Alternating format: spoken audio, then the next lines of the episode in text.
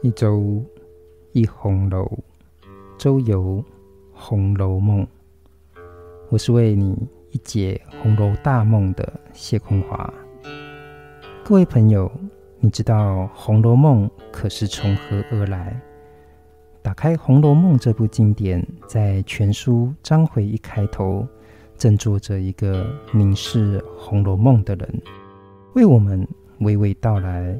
这满纸荒唐文字里，那红尘悲喜的故事从何而来？同时，这也是对情之所起，一往而深的追寻。第一话：洪荒中一颗石头动了情。这位凝视《红楼梦》的人。这么说，原来啊，在远古时代，女娲为了炼石以补天，在那大荒山无稽崖炼了三万六千五百零一块的巨大顽石，但却只用了三万六千五百块。我们拿起算盘算一算，这三万六千五百零一块减三万六千五百块。是一块，一可以是唯一，但却也可以是凌于一气的一块顽石。女娲便把这一块未用的顽石呢，弃置在大荒山无稽崖下的青埂峰之下。顽石曰顽，自有顽固执着的意思。这被遗弃在青埂峰之下的顽石呢，吸收天地精华，通了灵性，有了感官的灵，却不灵通。他总是执着自己是被女娲遗弃的石头，日日夜夜的怨叹嚎哭。有一天，石头又在感叹感伤的时候，竟远远看到一僧一道来到了秦埂峰，就坐在石头边说笑。顽石偷偷就听一生一道的聊天内容，他一听到那人间红尘有着种种的荣华富贵，非常的向往。这执着于被遗弃的孩子身份的顽石呢，终于跨过了自己的自卑，鼓起了勇气，口吐人言，哀求这一生一道呢，带他入红尘。希望这一生一道。能够萌发一点慈悲心，带着自己呢入红尘，在那富贵场温柔乡里享受几年。这两个仙师呢，听完之后不觉笑道：“说善哉善哉。那红尘当中虽然有一些快乐的事情，可是不能永远的一世。况且总是美中不足，好事多磨，总是在转瞬之间。”乐极生悲，物是人非，终究到来呢，都是一场梦，万境归空，倒是不如不去的好。但这顽石呢，下凡之心仿佛烈焰，如果他听尽了一生一道的劝，领悟了那其中的道理，我想这红楼红尘呢，也将不会是一场梦。这一生一道知道顽石是听不了劝的，只能感叹道说：“啊，这种是所谓静极思动，无中生有。你若想去红尘，我便带你去红尘。只是到最后不得已时，你可不要后悔。”顽石听到能去红尘，自然满是答应。其中和尚又说道。说你姓林，其实并无奇贵之处，也只能做个垫脚石罢了。算了，我现在大施佛法帮你吧。只是待到劫终之日，你必当复还本职，以了此案。于是呢，便开始念咒书符，大展幻术，将这一大块的顽石呢。变成一块可以随身携带的美玉。这和尚托在掌上，就笑道：“看你这个样子呢，从顽石变成美玉，看起来倒像是个宝物了。只是呢，依旧是没有实在的好处。好吧，我就在上面再刻上几个字，好让别人一看就知道你是个奇物，使人一见便知你乃是奇物。然后呢，我再带你去红尘繁华温柔乡。石头一听到，喜不自胜，就问说：“不知道大师，你赐给我哪几个字呢？又会带我到哪里去呢？”这和尚就笑道：“你且莫问，日后你终会明白的。”说完，便将这顽石美玉藏在了袖口，随道士一同飘然而去，竟不知投奔何方何舍去了。后来，又不知过了几世几劫，因有个空空道人寻道求仙。忽从这大荒山无稽崖青埂峰下经过，忽见一大块石上字迹分明，篇数历历。空空道人乃从头一看，原来就是无才补天，幻形入世，蒙茫茫大士，渺渺真人，西入红尘，历尽离合悲欢，炎凉世态的。一段故事，后面又有一首寄，云：“无才可去补苍天，枉入红尘若许年。此系生前身后事，且随寄去坐其船。事后便是此时坠落之乡，投胎之处，亲自经历的。”一段沉积故事，空空道人看了入了迷，也没想到这石头会不会说话，就说：“师兄啊，师兄，你这段故事看起来有趣，不过啊，就我看来，第一，这个故事没有朝代年纪可以考；第二件呢，这故事也没有所谓的美好理想的政治世界。”里面不过就是几个奇女子的故事罢了。我若抄去，恐怕这人世间的人还不爱看呢。想不到石头居然说话了，笑着回答这空空道人说：“若没有朝代年纪可以考，那我们就随便借个汉、唐的年纪，天天醉醉，又有什么难的呢？而且这世上的俗人。”谁爱看所谓的理智之书啊？倒是爱看这逝去闲谈的故事的人才多呢。这自古以来的才子佳人的故事，其实啊千篇一律，不过是作者要写出自己那两首情诗艳赋而铺排虚构出的故事。看那种故事，还不如看我这半世亲身目睹阅历的这几个女子的故事。空空道人听到这顽石的回答，思想了一阵，又把这石头上的故事再重新检阅一遍。这其中的故事呢，大致就是弹琴。不过，或许就正如顽石所说，乃是实录其事。从此。空空道人因空见色，由色生情，传情入色，至色悟空，遂易名为情深，改石头记为情深录。东鲁孔梅溪，则题曰风月宝鉴。后因曹雪芹于吊红轩中批阅十载，增删五次。撰成目录，分出章回，则题曰《金陵十二钗》，并题一绝云：“满纸荒唐言，一把辛酸泪。都云作者痴，谁解其中味？”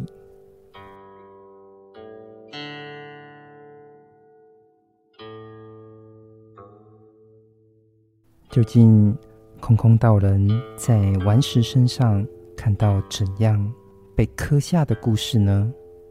这顽石身上的故事这样刻到：在这人世最繁华的姑苏城当中，有个葫芦庙，葫芦庙旁呢，住着一个乡宦人家，主人呢就叫甄士隐。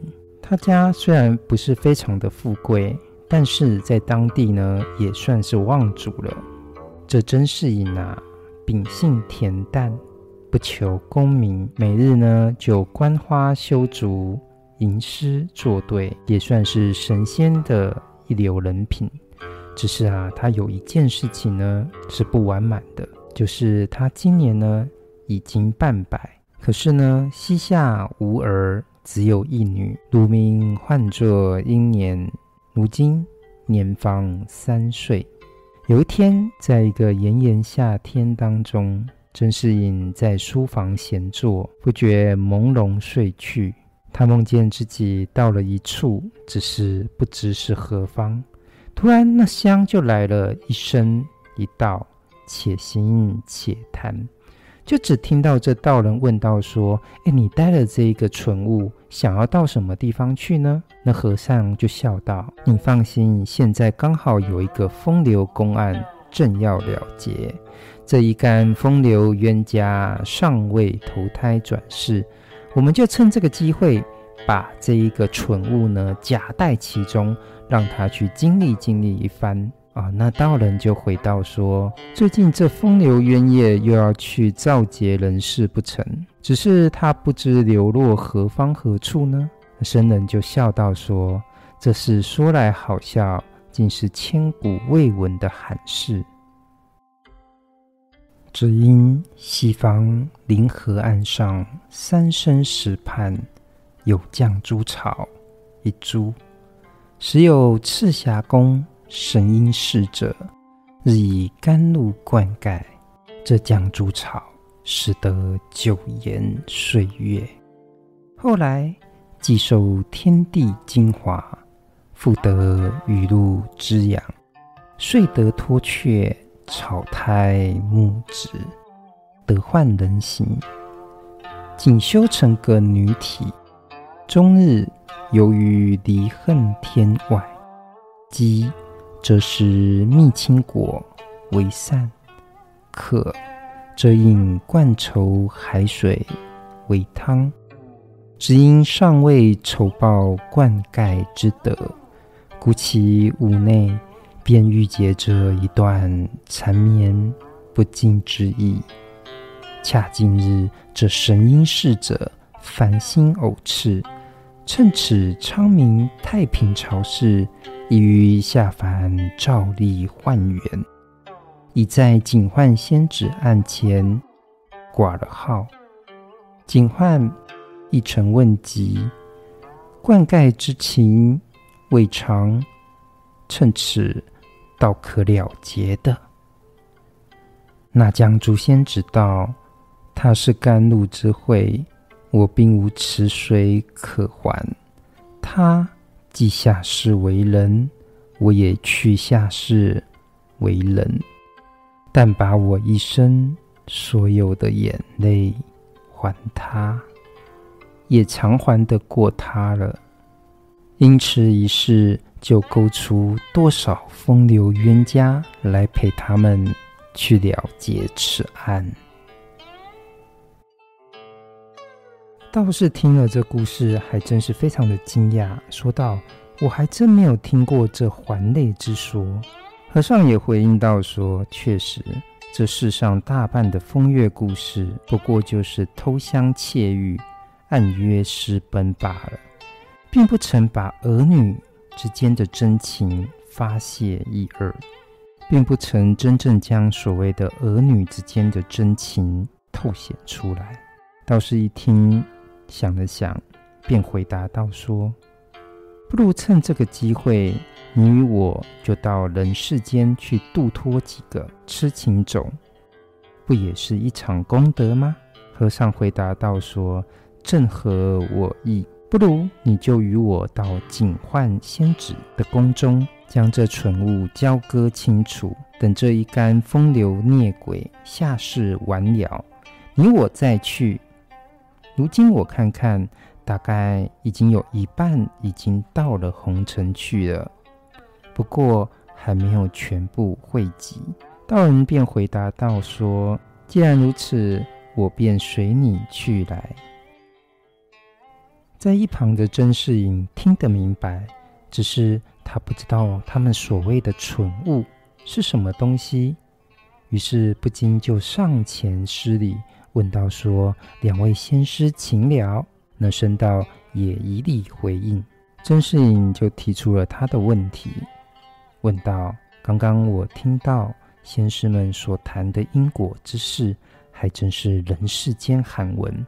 不过弟子实在是太愚笨了，不能够洞悉明白。希望你们能够指点我一二，洗去人世沉沦之苦。”两位仙师笑道说：“这乃是天机，不可泄露。”不过到了那时，只要你不要忘了我们两个，你就可以跳出火坑了。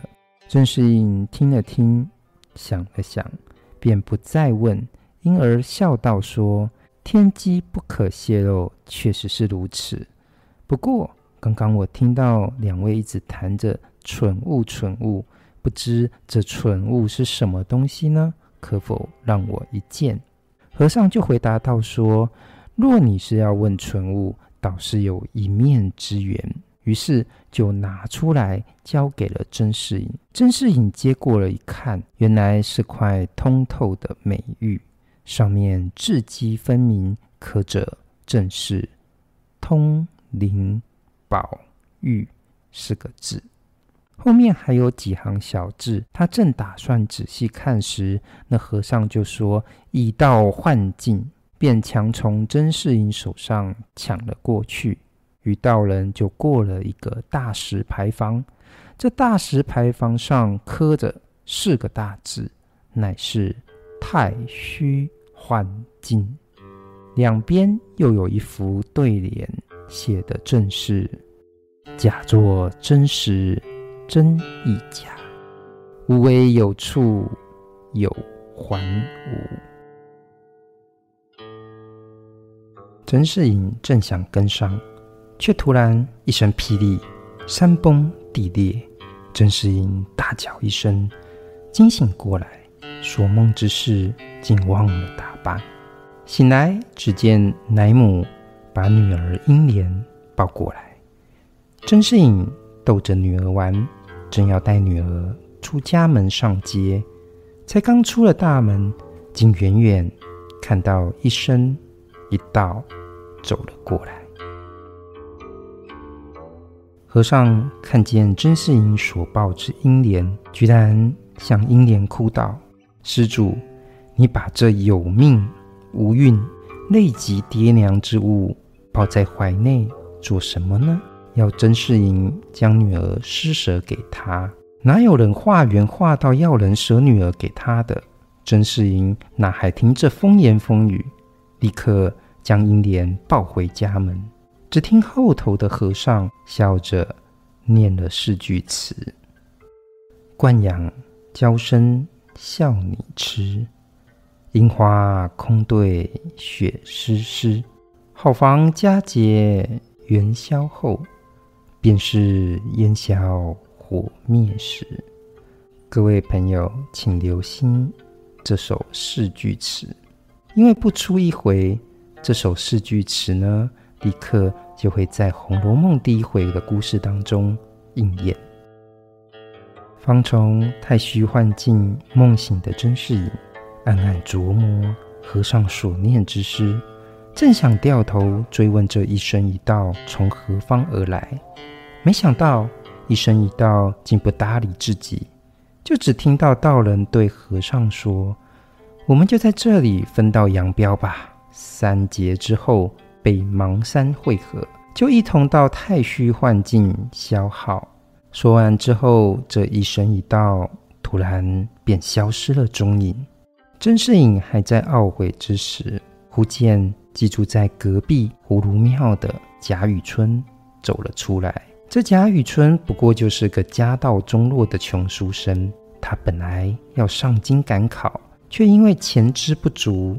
只得暂寄葫芦庙安身。贾雨村一看到甄士隐，立刻便施礼陪笑。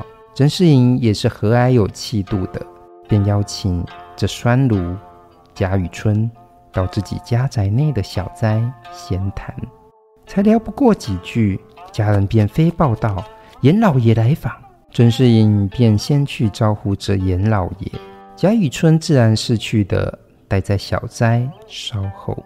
贾雨村独自在甄士隐的小斋翻书解闷，忽然听到窗外有女子的声响，他便往窗外一探，原来啊是甄士隐家中的丫鬟在采花。甄士隐家中的丫鬟采完花，抬头呢，才看见。贾雨村痴痴地看着自己，赶紧回避，心里猜想：这应该是家中老爷时常提及的贾雨村吧。不免就再回头看贾雨村两眼。贫困许久的贾雨村，好像找到了一个感情的浮木，还以为这不知名的丫鬟呢看中了自己，痴心把这丫鬟当作红尘知己。贾雨村就带着这份遐想回到了葫芦庙，不时把甄士隐家中的这个丫鬟呢放在心里，暗暗想念。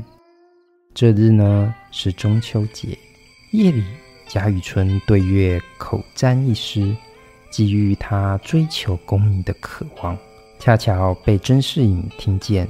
甄士隐于是决定慷慨解囊，想不到。获得资助的贾雨村也只不过是略表谢意，隔日一早头也不回的立刻进京赶考，追求他的科举梦。中秋节后便是元宵，前面所提和尚的四句词“好房佳节元宵后，便是烟消火灭时”就要应验了。这一天元宵夜热闹非凡。甄士隐命家人带着小女儿英莲去赏花灯，英莲居然走丢了。甄士隐一家人心急如焚，急切寻找，始终没有半点消息。爱女心切的甄士隐夫妻呢，相继病倒了。乡试之后还成灾，佳节元宵之后果然火起，葫芦庙起了大火。接二连三，闹着一条街烧得像火焰山。住在葫芦庙隔壁的甄士隐府邸，自然是首当其冲，烧成了一片废墟。果然还真是好房佳节元宵后，便是烟消火灭时。甄士隐丢了女儿，没了家，将仅有的田庄变卖了，离开伤心地。带着妻子、丫鬟投靠岳父封肃。甄士隐的岳父封肃看了女婿、女儿一干人等来投靠，怕自己被坐吃山空。但是呢，他看见甄士隐还有一些变卖田地后没用完的银子，竟然骗甄士隐买了些没用的田跟快坏掉的房子。甄士隐只不过是个读书人。哪懂得农事营生之道，还真买了。不多久，甄士隐都感觉到自己穷了下去。看了女婿甄士隐穷下去的封肃，更是没给女婿好脸色看。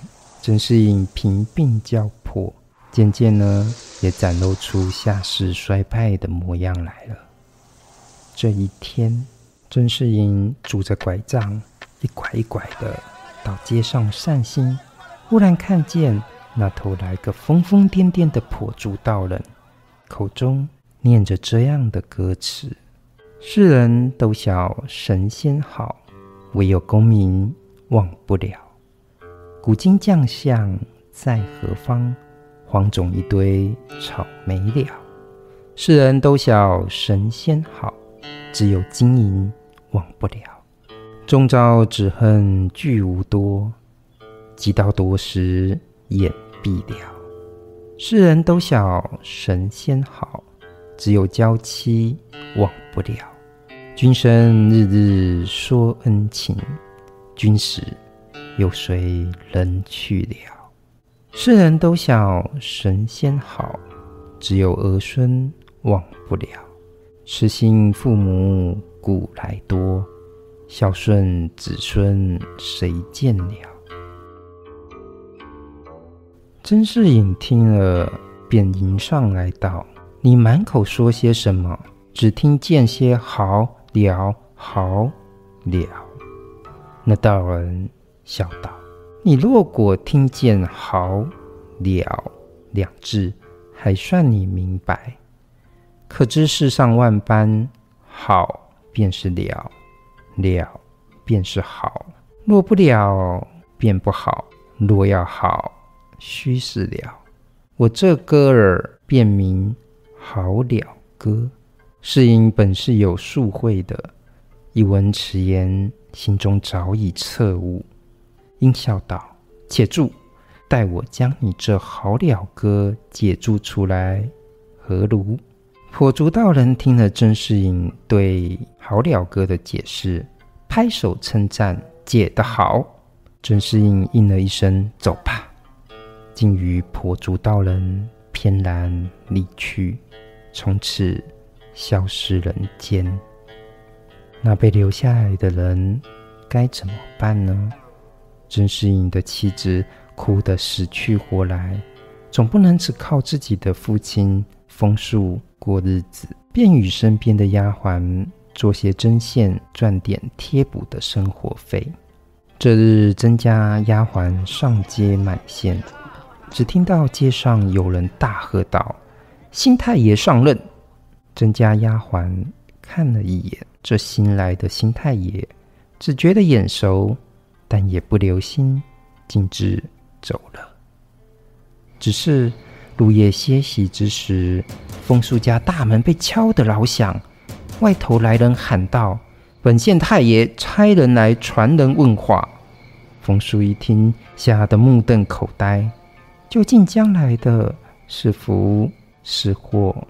我们就请听下回的一周一红楼，周游红楼梦分解。